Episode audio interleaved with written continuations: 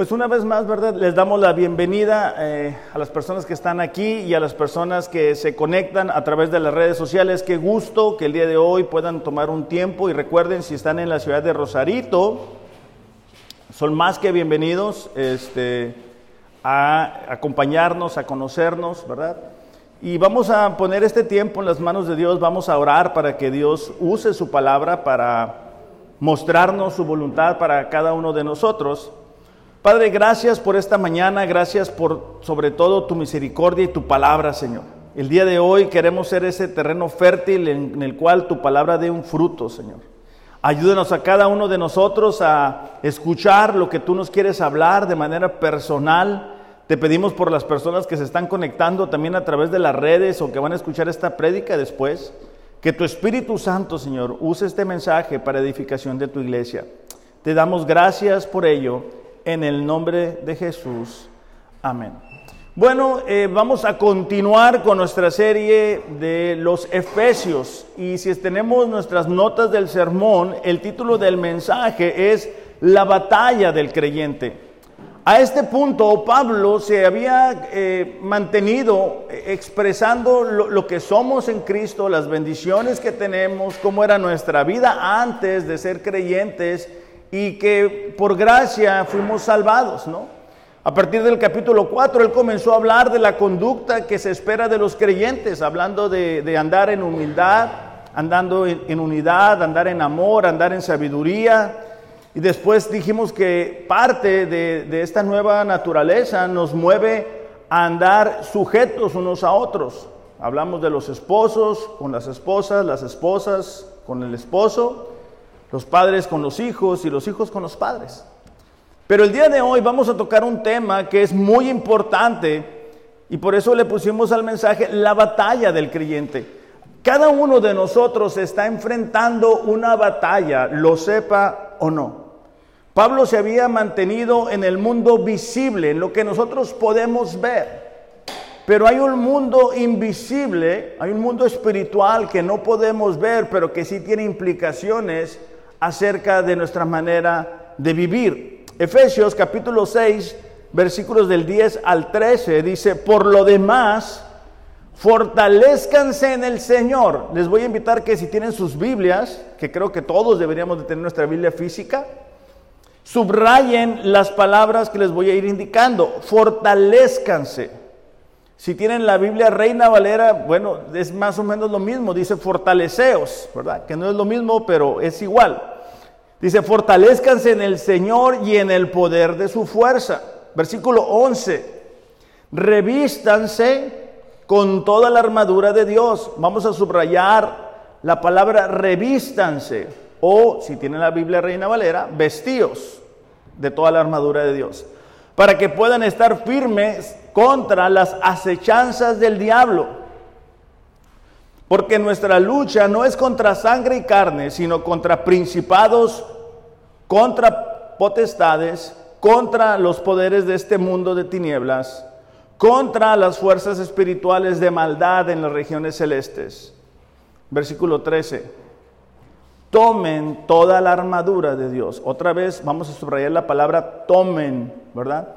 Toda la armadura de Dios. Dice, para que puedan resistir en el día malo y habiéndolo hecho todo estar firmes. Cuando nosotros miramos la palabra desde el Génesis, miramos una batalla espiritual. Desde el, eh, desde el Edén, desde el jardín, miramos cómo el enemigo, el diablo, busca estropear el plan de Dios para con nosotros, ¿verdad? Miramos a Satanás tentando a Eva a desobedecer a Dios. Después miramos al diablo tentando al pueblo de Israel cuando es sacado eh, de Egipto y van por el desierto y son tentados a quejarse, a murmurar, a dudar del liderazgo de Moisés a dudar, a caer en incredulidad, en querer regresar. Después lo miramos incitando a todos los reyes a desobedecer a, Dios, haciendo que la nación se aleje de Dios como consecuencia. De hecho, lo miramos específicamente o claramente cuando David cae en la tentación y comete adulterio con Betsabé. Después, o sea, lo, podemos ver a lo largo de la historia. Aún lo vemos activo cuando quiso asesinar al niño Jesús. Entonces es claro la presencia del enemigo. Estamos viviendo en tiempos en los cuales hay, dos, dos este, extremos. Está el extremo donde cree que el diablo no existe y que es una idea, ¿verdad? Es alguna imaginación y luego nos lo pintan como de, ¿cómo se llama ese? Con el, tridente y como que es buena onda y, y en el infierno tienen una fiesta y no pasa nada. Y está el otro extremo donde en cualquier serie, televisión, show de medio tiempo incluyen un mensaje claramente ocultista. Y entonces tenemos que tener cuidado porque necesitamos ser precavidos de que existe una batalla espiritual. Que cuando nosotros no, no logramos avanzar espiritualmente, no, no logramos madurar espiritualmente, muy probablemente lo que está detrás es una batalla espiritual. Por eso con frecuencia tenemos miedo, nos desanimamos, nos enfriamos, no queremos leer la Biblia por, esos enemigos que tenemos, hablando espiritualmente. Ahora existe el peligro de, querer o creer que todo es espiritual también, ¿verdad? Y miramos a personas o, cristianos que andan amarrando y atando y desamarrando y haciendo un nudo ciego a los demonios. Y vamos a ver en qué consiste la batalla espiritual. ¿Qué es lo que dice la palabra al respecto? Efesios capítulo 6, versículo 10, dice, por lo demás, fortalezcanse. Les dije que subrayáramos esa palabra porque es muy importante en el Señor y en el poder de su fuerza. Y entonces aquí descubrimos que la fuente para la batalla del creyente, la fortaleza, la vamos a recibir, dice, en el Señor y en el poder de su fuerza. Con esto nos damos cuenta cuán importante es para el creyente vivir preparados, tener acciones preventivas. El problema por el cual muchos cristianos fracasan es que no están preparados. O sea, viene la tentación a sus vidas y no han leído la Biblia en una semana, en un mes, en un año, en dos años. No han ayunado en un año o dos años.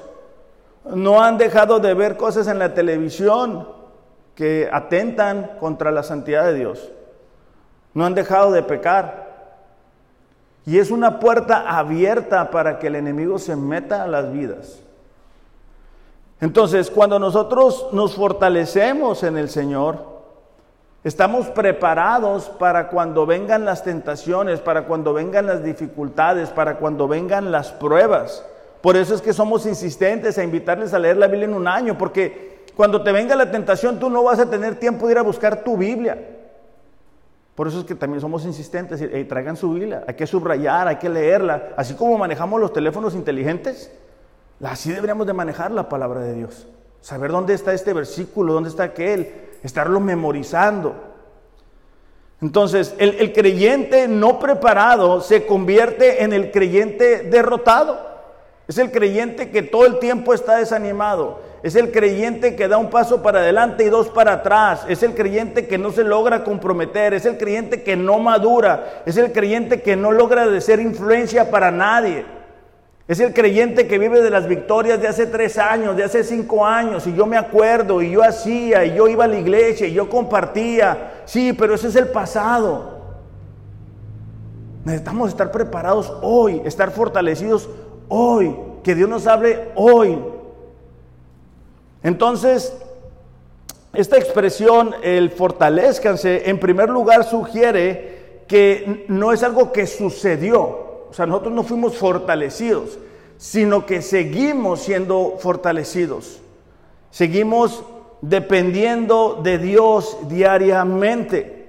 Esta palabra significa robustecerse, tomar energía de Él. Lo segundo que descubrimos es que la fuente de esta fuerza para la batalla espiritual se encuentra fuera de nosotros, porque dice, fortalezcanse en el Señor y en el poder de su fuerza. Es decir, no es nuestra fuerza. ¿Cómo salimos del desánimo? Con la fuerza de Él, con la gracia de Él. ¿Cómo, cómo, avanzamos? ¿Cómo, ¿Cómo damos pasos de fe? Aun cuando Dios quizá no nos ha contestado las oraciones. Pablo tuvo esa situación cuando enfrentó el aguijón. Entonces Pablo dice, tres veces le he rogado al Señor que me quite esto. Pero el Señor me ha dicho, bástate mi gracia porque mi poder se perfecciona en tu debilidad. Entonces Pablo responde, por tanto, de buena gana me gloriaré en mis debilidades, porque cuando soy fuerte, cuando soy débil, entonces soy fuerte. Es decir, cuando él reconocía su limitación, la gracia de Dios podía reposar sobre la vida de Pablo. Es la fuerza externa. Por eso es que nosotros volteamos atrás y decimos, ¿cómo pasamos esta circunstancia? ¿Cómo le hicimos en medio de esto? O podemos ver a personas que están experimentando dolor, sufrimiento, una situación extrema y tú los ves firmes. ¿Cómo le hacen? Bueno, es gracias a la fuente de poder que ellos tienen. Es gracias a que están conectados con el Señor. Por el otro lado, miramos a personas que, que, nomás no avanzan, ¿verdad? No, no avanzan, están donde mismo. Y tú, ¿pero por qué? Bueno, es que no están siendo conectados, no tienen una relación diaria con Dios. Y entonces están intentando salir solos de un agujero. Y necesitamos ayuda de Dios. Ahora, como creyentes podemos caer en el error de confiar en nosotros mismos. No es algo nuevo. Jeremías en el capítulo 17, versículo 5, nos habla de esto, de, creer que, bueno, yo voy a poder salir adelante por mí o alguien más va a poder ayudarme. Dice, esto dice el Señor, versículo 5, malditos son los que ponen su confianza en simples seres humanos, que se apoyan en la fuerza humana y así se apartan y apartan, perdón, el corazón del Señor. Cuando nosotros decimos, no, yo, yo voy a poder, yo, yo, yo, yo puedo solo. Lo que sucede es que nos apartamos del Señor, porque creemos que es en nuestra capacidad que lo vamos a lograr. Versículo 6 dice, son como los arbustos raquíticos del desierto sin esperanza para el futuro. Vivirán en lugares desolados, en tierra despoblada y salada. Él está haciendo una comparación con esa gente que, que confía en sí mismo y lo dice, es, como un arbusto, ¿verdad? Así, seco. Versículo 7. Pero benditos son los que confían en el Señor y han hecho que el Señor sea su esperanza y su confianza. Son como árboles plantados junto a la ribera de un río con raíces que se hunden en las aguas. A esos árboles no les afecta el calor ni temen los largos meses de sequía. Por eso es que tú pones a dos personas en la misma circunstancia y van a responder de forma distinta. ¿Por qué? Porque unos son como arbustos secos. Están buscando la fuerza de ellos mismos, ¿verdad? Mañana las cosas se van a arreglar. En una semana, ¿verdad? El otro está plantado en el Señor. El otro está experimentando de la fuente de energía. Por eso es que tenemos las disciplinas espirituales que nos ayudan a estar conectados con el Señor. Por eso es que necesitamos la oración, por ejemplo. Por eso necesitamos orar. No únicamente bendice tus alimentos, o no únicamente ya me voy a dormir, sino que la oración nos permite desarrollar una relación con Dios. Como creyentes es, es, vital, es básico. De hecho, en Mateo 6:5, Jesús, enseñando a sus discípulos a orar, dice, cuando ores, o sea, Jesús estaba asumiendo que sus discípulos iban a orar. Sea, ahí nos dice, bueno, cuando tengas una emergencia o cuando ya no encuentres qué más hacer, que claro, es parte de la oración. Pero no necesitamos esperar para que eso suceda. Dice, cuando ores no hagas como los hipócritas a quienes les encanta orar en público, en las esquinas de las calles y en las sinagogas donde todos pueden verlos. Les digo la verdad, no recibirán otra recompensa más que esa. Pero tú, dice, cuando ores, apártate a solas, cierra la puerta detrás de ti y ora a tu Padre en privado. Entonces tu Padre, quien ve todo, te recompensará. ¿Qué está diciendo? Cuando nosotros buscamos a Dios en lo secreto, Él nos bendice en lo público y podemos hacer frente a las dificultades, a las pruebas. Esa es una manera en la cual nosotros podemos experimentar, ¿verdad?, de nuestra relación con Dios. De hecho, el mismo Mateo, pero 7:7 dice, sigue pidiendo y recibirás lo que pides. Sigue buscando y encontrarás. Sigue llamando y la puerta se te abrirá.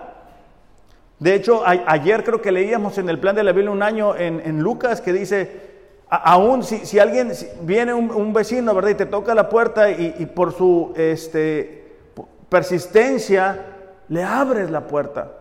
Hablando de, lo importante que es para nosotros como creyentes orar con persistencia, con perseverancia, no orar una vez y pensar, bueno, ya oré, ya, ya, ya hice lo que pude. Versículo 8 de Mateo 7 dice, pues todo el que pide, recibe, y todo el que busca, encuentra, y todo el que llama, se le abrirá la puerta. Otra manera en que nosotros podemos tener de, experimentar esa fuente de energía para hacer frente a la batalla espiritual es la palabra. Salmo 119, versículo 92. Vamos a buscarlo en nuestras Biblias. Salmos 119, versículo 92. Dice, si tu ley no hubiera sido mi deleite, entonces habría perecido en mi aflicción. El deleite es algo que a nosotros nos agrada. Ahorita cantábamos, ¿verdad, Señor? Que, tú eres mi deleite. Es, algo que nos emociona, es algo que amamos. pero no es algo a lo que nos tienen que obligar.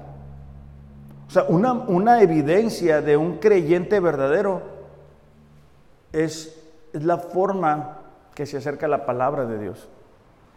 Jesús dijo, ¿verdad? En, en, el Evangelio de Juan, los que permanecen en mi palabra son verdaderamente mis discípulos. O sea, no permanecemos en la palabra para ser discípulos. Pero porque somos discípulos permanecemos en la palabra. Es muy distinto. Entonces, cuando nosotros permanecemos en la palabra, miramos cómo Dios actuó en medio de, circunstancias similares a las nuestras. Miramos cómo sostuvo a un José, cómo llamó a un Moisés, cómo perdonó a un David, cómo levantó a un Pablo, cómo un Jesús fue tentado. ¿Cuáles son las promesas para nosotros en medio de las circunstancias que estamos enfrentando? ¿Cómo podemos alinear nuestra vida si no conocemos la palabra? ¿Cómo podemos conocer el carácter de Dios si no, si no leemos la palabra? Por eso es muy peligroso tener ideas de alguien me dijo o siempre lo he hecho así. De hecho, Hablando de la palabra, en Mateo 4:4, vamos a buscarlo en nuestras Biblias, dice, pero Jesús, hablando cuando Jesús estaba siendo tentado, entonces imagínate si, si Jesús fue tentado, lo que nos espera a nosotros, ¿va? Pero Jesús le respondió, escrito está, no solo de pan vivirá el hombre, sino de toda la palabra que sale de la boca de Dios. A cada una de las tentaciones Jesús contestó con la palabra. A cada una de las tentaciones, el diablo torció la palabra. Y tenemos que tener cuidado de que eso no nos suceda a nosotros, que estemos torciendo la palabra a nuestra conveniencia, ¿verdad?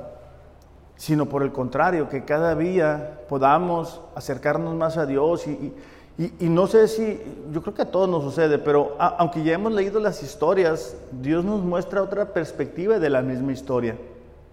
Pero eso sucede cuando estamos dispuestos a hacerlo, cuando tenemos el tiempo no porque no tengamos tiempo, sino cuando lo apartamos, cuando lo hacemos una prioridad, porque todos tenemos cosas que hacer.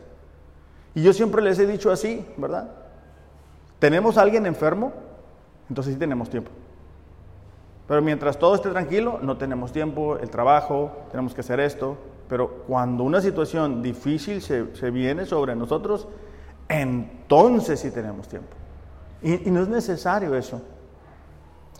Otra manera en que nosotros podemos eh, eh, eh, acercarnos a esa fuente es congregándonos. Hebreos 10:23 dice, mantengámonos firmes sin titubear en la esperanza que afirmamos. O sea, el escritor de Hebreos está diciendo, bueno, esa esperanza que afirmamos debemos de mantenernos firmes sin titubear. Las pruebas, las tentaciones nos hacen titubear, las circunstancias. Porque se puede confiar en que Dios cumplirá su promesa. Versículo 24, pensemos en maneras de motivarnos unos a otros a realizar actos de amor y de buenas acciones.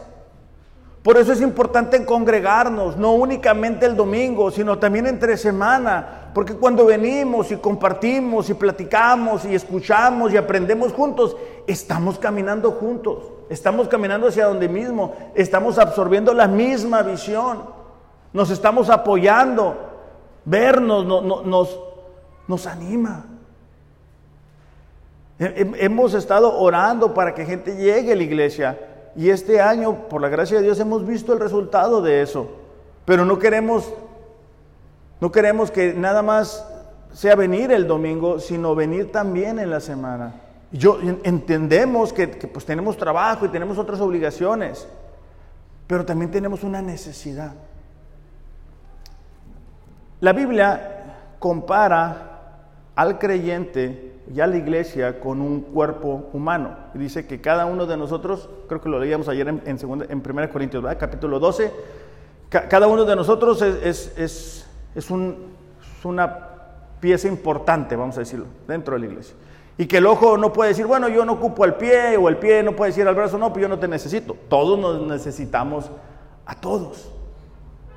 Pero que cuando cuando un, un, órgano del cuerpo se separa del cuerpo, pierde la vida, se seca. Así sucede cuando no, cada, cada persona se aísla de la vida de la iglesia.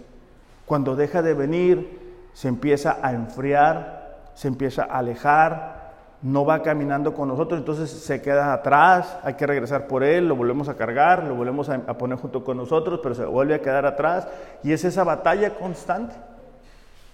Entonces, cuando nosotros queremos recibir esa, e, e, esa fuerza de Dios, bueno, yo me acerco a alguien y, me da un consejo o, o me da una palabra de agradecimiento y eso a mí me anima.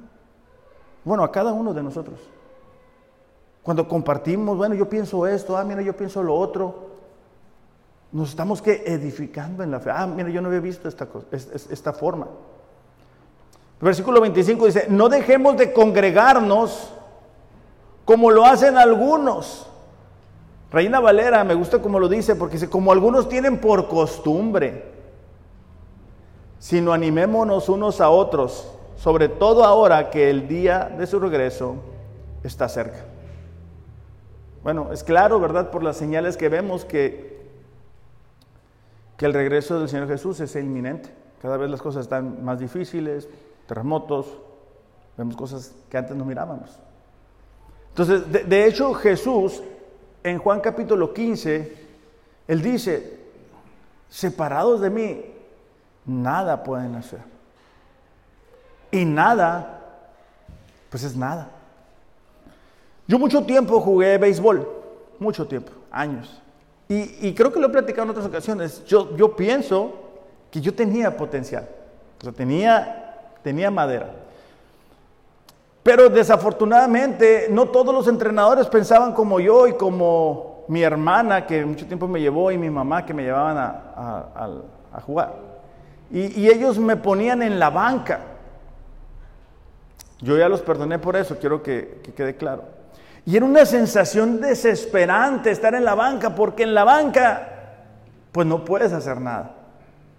que están jugando están en el campo. Trasladándolo a la vida espiritual, hay muchos cristianos que están en la banca,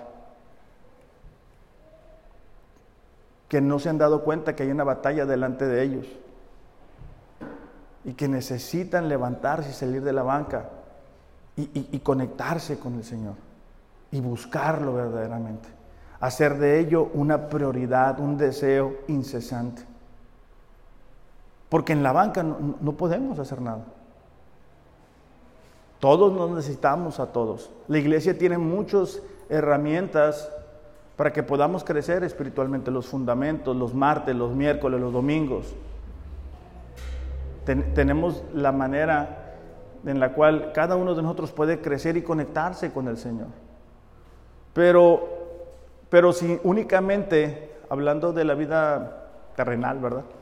Comemos una vez en toda la semana, no creo que aguantemos. Si cuando ayunamos, ¿verdad? Empezamos a ver visiones, cuando ayunamos un día. Si imagínate, hablando físicamente, comer una vez. Bien comido, pero una vez. No aguantamos. Pero espiritualmente sí aguantamos, o creemos aguantar. Por eso es que estamos débiles espiritualmente. Por eso es que el enemigo viene y nos golpea y nos desanima y nos mantiene en la banca. Porque no vamos a la fuente que es el Señor Jesucristo. No vamos a su palabra, no vamos a la oración, no nos congregamos, no somos parte de, no estamos aquí, no empujamos el carro. Hace, hace rato, bueno, al, inicio te, te, comentaba, damos gracias a Dios por estos ya casi cuatro años, que han sido cuatro años en los que hemos visto, hemos visto la gracia de Dios y que Dios nos ha movido a algunos a hacer esfuerzos en todas las áreas. Muchos martes estuvimos aquí, bien poquitos, ¿verdad? Con mucho frío, orando para que ahora las personas que nos acompañan estuvieran aquí. Muchos de nosotros cuando nos cambiamos de un local a este local hicimos un esfuerzo económico y lo, hemos mantenido todavía. ¿Por qué? Porque queremos conectar a las personas con el Señor. Entonces, hablando de la, de la batalla del creyente, dijimos que la fuente, ¿verdad? Es el Señor. Hay una armadura en el versículo 11 y 12, dice, revístanse con toda la armadura de Dios para que puedan estar firmes contra las acechanzas del diablo. Esta, palabra revístanse, o como lo traduce la Reina Valera, vestíos, alude a una acción que se realiza una vez por todas. O sea, no es como cuando jugamos algún deporte, no sé cuántos de ustedes llegaron a jugar fútbol o béisbol, además de los que ya sé, pero no es algo que te pones y luego te quitas. Y luego te lo pones y luego te lo quitas. O sea, no es como que, ah, mira, voy a ir a este lugar, va a haber tentaciones, déjame, pongo la armadura. Ah, ya regresé. Ah, mira, voy a ver la televisión, me voy a quitar toda la armadura para ver lo que yo quiero ver, no darle lo que quiere a mi carne. No. Esta palabra tiene la implicación de que se pone una vez y ya no se quita. Dice, toda la armadura de Dios hablando de la indumentaria, ¿no? Y, e, eso lo vamos a ver las siguientes semanas más a detalle, pero solamente a manera para que nos quede un poquito claro. En el versículo 14 de Efesios 6 dice, defiendan su posición poniéndose el cinturón de la verdad. Entonces nos damos cuenta que parte de la armadura es la verdad, la palabra de Dios. Como cada una de las áreas de nuestras vidas tiene que estar alineados a lo que Dios dice. Dice, la coraza de justicia de Dios. Y aquí vamos a ver en semanas siguientes que hemos sido justificados delante de Dios, pero que también hay una, una eh, santificación que es progresiva. Entonces es parte, es parte de la armadura que Dios nos ha dado. Su palabra, el vivir en justicia, es decir, de acuerdo a la palabra de Dios. Después dice, pónganse como calzado la paz que proviene de la buena noticia a fin de estar completamente preparados. Aquí nos habla de que ahora estamos en paz con el Señor. De hecho, en Efesios hemos visto, como decía antes, que antes éramos hijos de desobediencia, que, que, la ira de Dios estaba sobre nosotros, pero ahora tenemos paz con el Señor, por eso podemos acercarnos a Él. No por nuestras obras, no por lo que nosotros hayamos hecho, sino por lo que Jesús hizo. Versículo 16, además de todo eso, levanten el escudo de la fe para que puedan detener las flechas encendidas del diablo. Otra parte de la armadura es el escudo de la fe.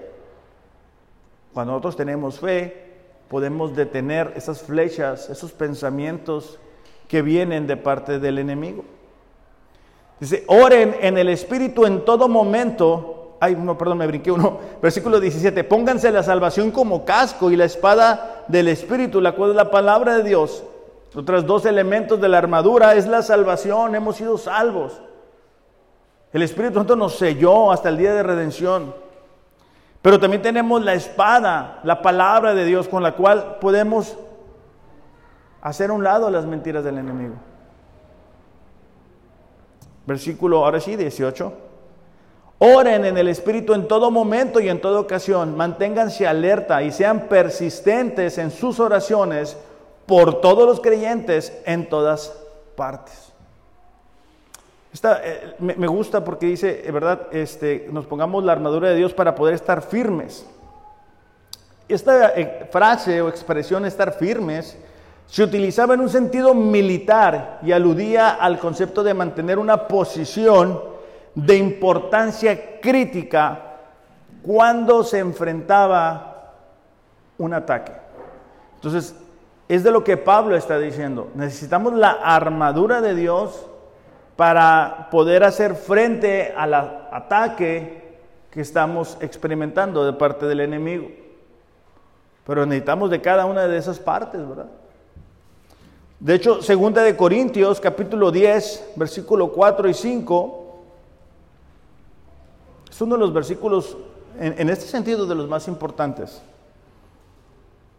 Segunda de Corintios capítulo 10, versículo 4 y 5 dice, porque las armas de nuestra milicia no son carnales, sino poderosas en Dios para la destrucción de fortalezas. Esta palabra fortaleza significaba un lugar donde eran puestos los prisioneros de combate. Y también implicaba la idea de un lugar desde donde, del cual el enemigo lanzaba sus ataques.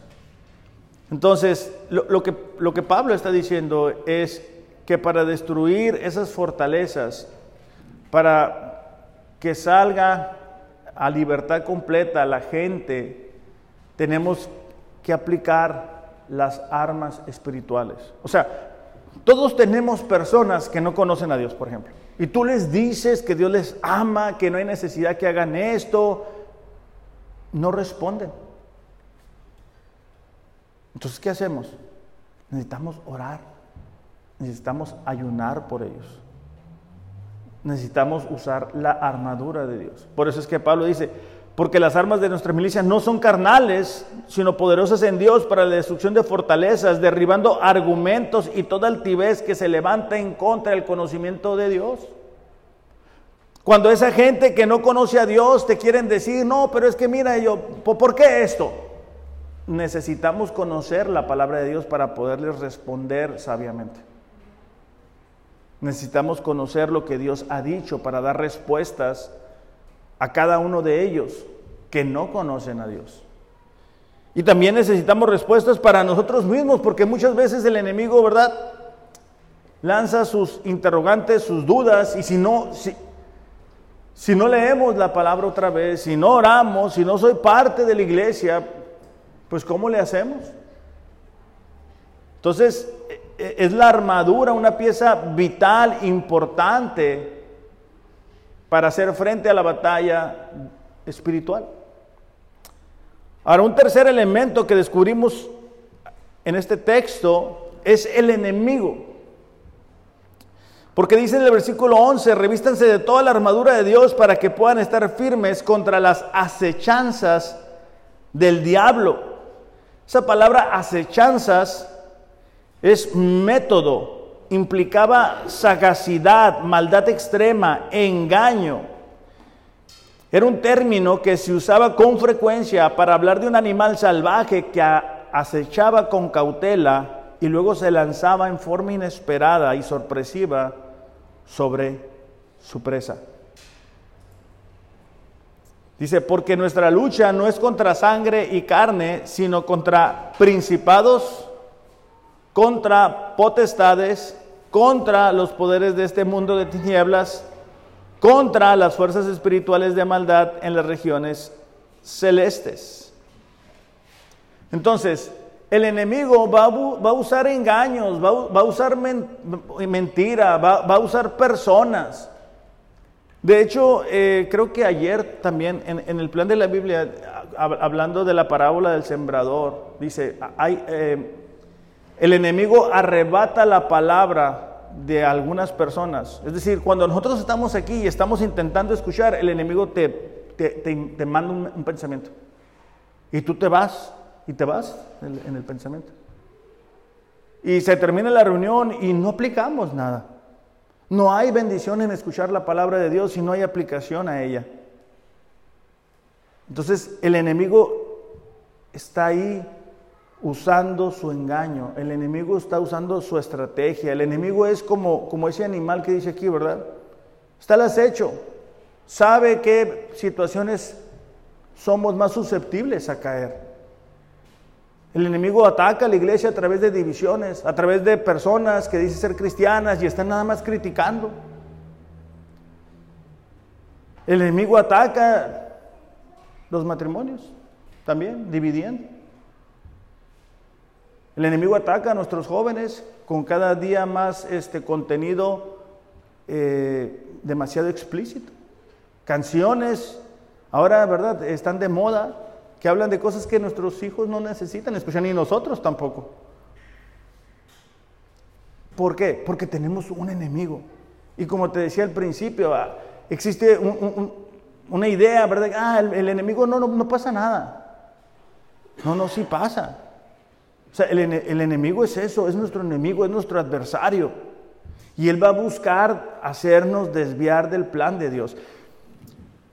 Segunda de Corintios, capítulo 4, versículo 4, lo pueden buscar en casa, habla de que los ojos de la gente que no conoce a Dios están cegados. ¿Verdad? Entonces, una vez que nosotros recibimos el Evangelio, el enemigo ahora busca otra vez ponernos en la banca. Busca hacernos que nos enfriemos. Busca que no hagamos las cosas que debemos hacer, madurar, crecer, ser parte de la iglesia. Busca que nos distraigamos. Por eso es que nos cuesta tanto trabajo leer la Biblia. Por eso nos cuesta tanto trabajo orar. Fíjate que cuando vas a abrir una, serie en, en una plataforma no batallas nada. Porque la carne está bien alimentada. Primera de Juan, capítulo 2, versículo 15, dice Juan, no amen al mundo ni las cosas que están en el mundo. Si alguien ama al mundo, el amor del Padre no está en él. Porque lo que hay en el mundo, la pasión de la carne, la pasión de los ojos, la arrogancia de la vida, no proviene del Padre, sino del mundo. Son características de una persona que no ha nacido de nuevo. Es alguien que vive bajo la pasión de la carne. Lo que ve, la arrogancia, no necesita a Dios, no busca a Dios, no ora a Dios, no depende de Dios. De hecho, en Gálatas 5:19 nos enumera todo lo que implica la vida apartada de Dios.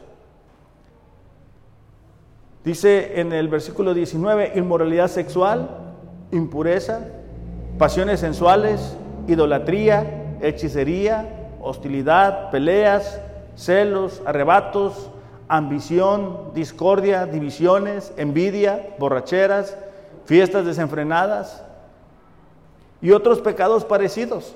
Fíjate lo que dice Pablo. Permítanme repetirles lo que les dije antes. Cualquiera que lleve esa clase de vida no heredará el reino de Dios. Entonces, el enemigo usa eso. En la batalla espiritual el enemigo usa eso, los deseos de la carne. Por eso es que es insistente, como te digo, ¿verdad? Hablando como sociedad, cambio de leyes, música, televisión, la sociedad va en una dirección opuesta a lo que la palabra de Dios dice. Y, nosotros podemos pensar, ah, mira la gente qué mala. No, no, no, es que ahí es donde nos equivocamos. Por eso es que Pablo dice, porque nuestra lucha no es contra carne y sangre, no es contra los seres humanos. No, nuestra lucha es contra el enemigo y su equipo, sus ángeles caídos. ¿Cómo lo vemos al enemigo? Bueno, se opone a la obra de Dios, pervierte la palabra de Dios, estorba para nosotros en nuestro avance, que si queremos servir en la iglesia nos va a estorbar, si queremos leer la Biblia nos va a estorbar, si queremos orar nos va a estorbar. Impide también el acceso para que la gente sea salva. Pone trampas. Y también aparece como un ángel de luz. Son las formas en las que podemos más o menos ver. De hecho, en Juan descubrimos que Jesús le dice el padre de la mentira, porque toda la mentira procede del diablo. creo que lo vimos en unos mensajes atrás, que no hay mentiras blancas y azules, y no, no, la mentira es la mentira. Y el enemigo va a mentirnos. Por eso es que eh, eh, desde Génesis, ¿verdad? Le dice a Eva, ah, con, que, con que Dios te dijo esto. No, no es cierto, no te va a pasar nada. Lo que pasa es que no quiere que tú sepas, pero cómela, está bien rica. Y, sigue siendo lo mismo con nosotros. No ocupa un truco nuevo, nos sigue engañando y, y tiene muchos años engañando cristianos, pastores, de todo. Y volvemos a lo mismo, su propósito qué es ponernos en la banca. Que no busquemos a Dios, que nos dé flojera. No, mira, está lloviendo, ¿para qué va? Está haciendo mucho frío, no vayas. Quédate en la casa. Y le hacemos caso. Bueno, no todos, ¿va?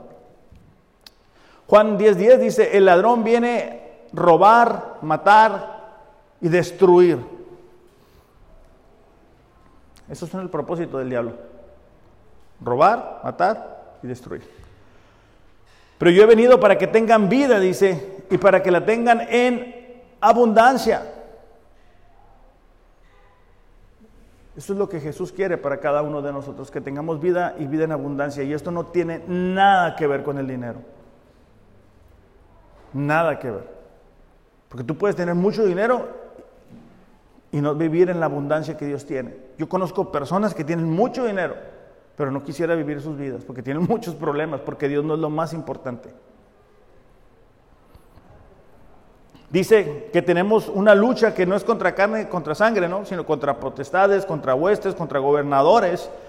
Y esa palabra lucha se utilizaba para aludir un combate mano a mano, de forma específica de la lucha libre.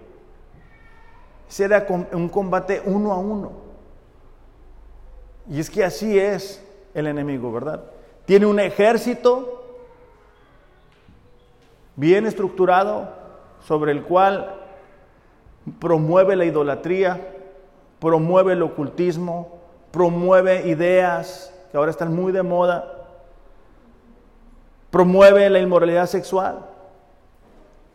Y, es un ejército, no es él solo. Nos mantiene ocupados en el trabajo. A veces nos hace cuestionar la Biblia, ¿verdad?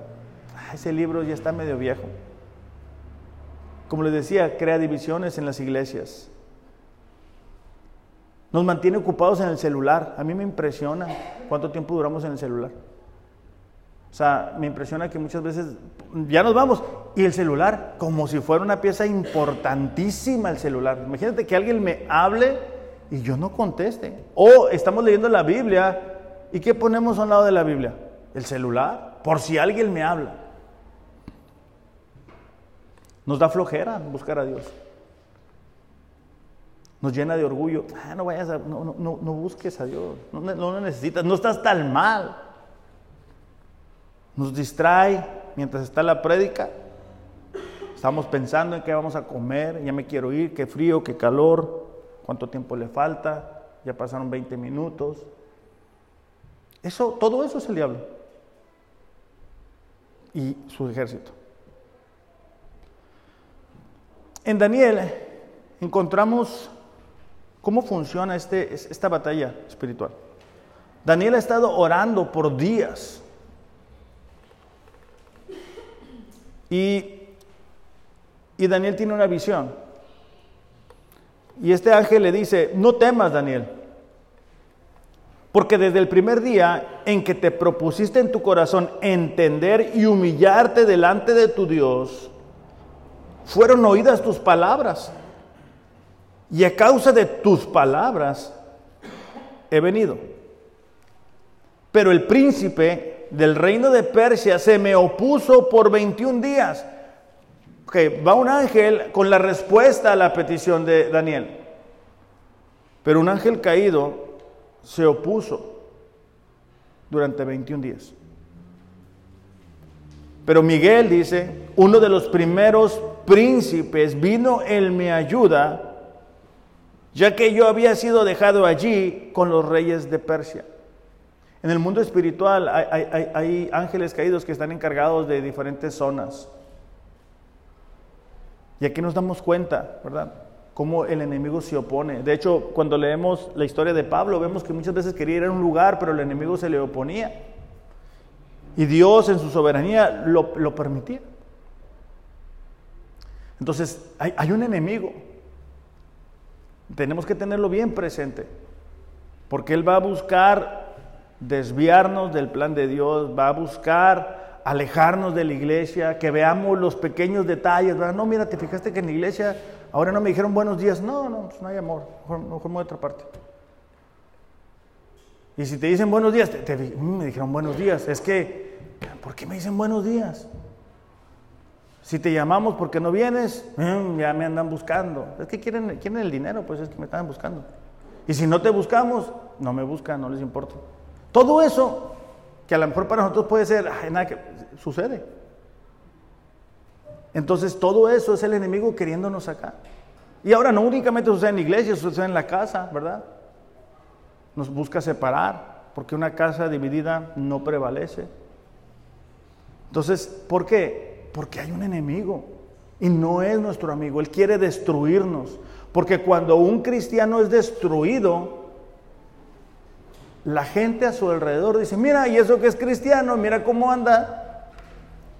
Por eso tenemos que tener mucho cuidado de decir que somos cristianos.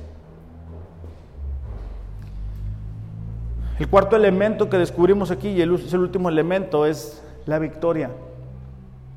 Efesios 6:13 dice, por lo tanto, tomen toda la armadura de Dios para que puedan resistir en el día malo. El día malo son todos los días. Todos los días somos expuestos a esta batalla espiritual. Dice, y habiéndolo hecho todo, estar firmes. Te decía que estar firmes, que se repite aquí, ¿verdad? Implica defender una zona, un, territorio que está siendo atacado. Tu vida está siendo atacada. Tu familia está siendo atacada. Tus hijos están siendo atacados. Tu esposa, tu esposo. Entonces, necesitas defender eso pero con la armadura de Dios. No le hables a los demonios y les digas que aquí está la armadura de Dios. Necesitamos aprender a tener un compromiso serio y constante con los medios espirituales de la gracia, lo que te decía ahorita, orar, la palabra, congregarme, ayunar, para ser fortalecidos. No dejar áreas en nuestras vidas en las cuales los demonios puedan entrar. O sea, si yo abro, si abro la puerta y hago cosas que no debo de hacer, el enemigo va a querer entrar a mi matrimonio, a mi vida, a la vida de mis hijos. Necesitamos cerrar las puertas. O sea, Necesitamos aprender a confesar nuestros pecados, a, sacarnos. De, hecho, en, la semana pasada creo que mirábamos de lo importante que es el arrepentimiento en la vida de un creyente, hablando del estudio que estamos llevando de la búsqueda de Dios. Porque dice la Biblia, ¿verdad? El que encubre su pecado no prosperará, pero el que lo confiesa y, se aleja o se aparta de él alcanzará misericordia. Proverbios 28, 13. Entonces, la, victoria la alcanzamos con esa disciplina constante. De hecho, Pablo, ¿quién puede cuestionar a Pablo, verdad? En su carta a los Corintios, en el capítulo 9, versículo 27, vamos a buscar nuestras Biblias. Dice así, disciplino mi cuerpo como lo hace un atleta. Lo entreno para que haga lo que debe hacer. ¿Cuántas veces los domingos no queremos venir? Está bien rica la cama. ¿Cuántas veces entre semana no queremos venir a los grupos? Pero no se trata de hacer lo que el cuerpo, la carne quiera hacer. Se trata de hacer lo que debemos hacer. Si imagínate que tú digas en el trabajo, ¿sabes qué? No fui esta semana porque mucho frío, mucho frío y me quedé ahí en casa con sabanás, ¿verdad? ¿Qué están haciendo el trabajo? Ah, no, sí, pues ahí te va tu cheque completo, vacaciones para que... No funciona así. En la vida espiritual tampoco debemos esperar que suceda así. Pablo dice, disciplino como lo hace un atleta para hacer lo que debe hacer, no, no lo que la carne quiere hacer, no lo que los ojos quieren hacer. De lo contrario, dice, temo que después de predicarles a otros, yo mismo venga a ser descalificado. Pablo decía, es posible que yo sea descalificado del ministerio. Si no me disciplino, si no me cuido, si no me guardo, si no uso la armadura de Dios, yo mismo puedo ser descalificado. ¿Qué nos queda a nosotros? Entonces necesitamos tener en cuenta que, la victoria está ahí, que necesitamos estar firmes para poderla alcanzar. Termino con, este pasaje. Eh, Ariel, ¿me, me puedes acompañar? Primera de Pedro 5, 8 y 9 dice, estén alerta. Subrayen en sus Biblias así en amarillo, verde, así que se ven. Estén alerta, dice, cuídense de su gran enemigo el diablo, porque anda al acecho como un león rugiente buscando a quien devorar. Él no descansa. Él no descansa.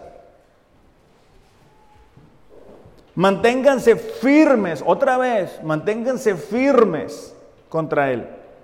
Y sean fuertes en su fe. recuerden que sus hermanos en Cristo en todo el mundo también están pasando por el mismo sufrimiento. Pedro, perdón, tiene aquí esta explicación porque muchas veces sentimos que somos los únicos que estamos batallando con eso. Y no es así. Entonces Pedro dice, hey, estén alerta. Porque su enemigo, como un león rugiente, anda buscando cómo devorarte. O sea, él está al acecho, él está esperando que tú abres una puerta. Él está esperando un día agarrarte desanimado. Él, él, está buscando ponerte trampas de tentación para que tú caigas y hacerte débil espiritualmente. Pero en Cristo tenemos la victoria, iglesia.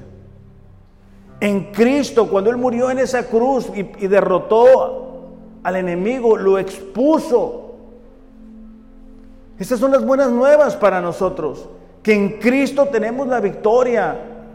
Y no quiero que pensemos, eh, estamos en una batalla, a ver quién gana. No, es que ya Cristo ganó. A lo, a lo único que nosotros nos toca es defender el terreno que ya nos fue entregado. O sea, no estamos peleando uno con uno.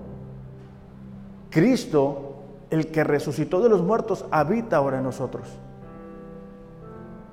Y así como venció al enemigo a través de la cruz y alcanzó el perdón de los pecados, Él mismo puede ayudarnos a vivir en victoria espiritual.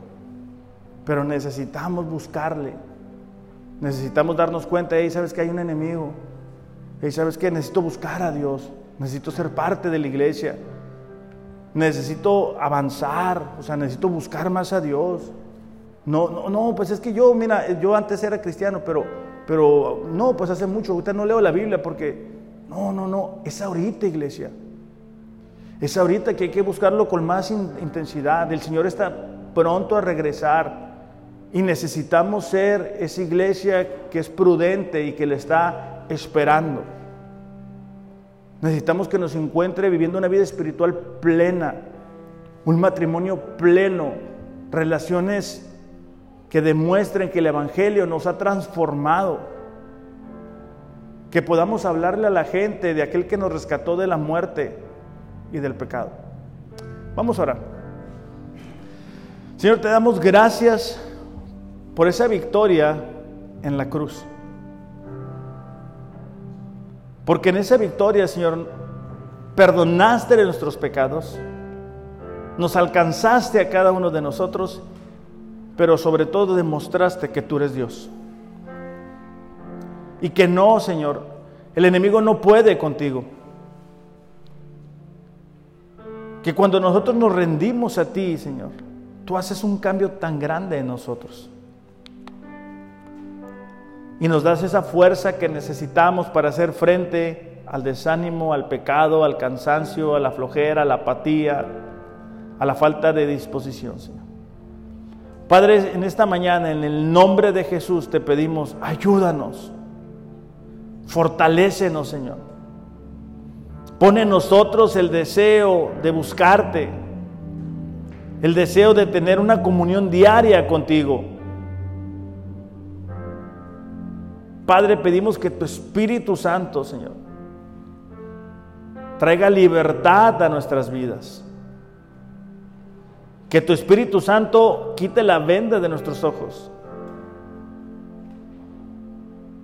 Que podamos experimentar, Señor, de todo lo que tú quieres que experimentemos. Que tu voluntad, que es buena, es perfecta y es agradable, se vuelva una realidad en nuestras vidas. En el nombre de Jesús te lo pedimos. Amén. Iglesia, que tengan un excelente domingo. Los siguientes domingos vamos a estar viendo la armadura más a detalle en cada una de las piezas. Que tengan un excelente domingo. Los amo. Dios les ama más. Gracias.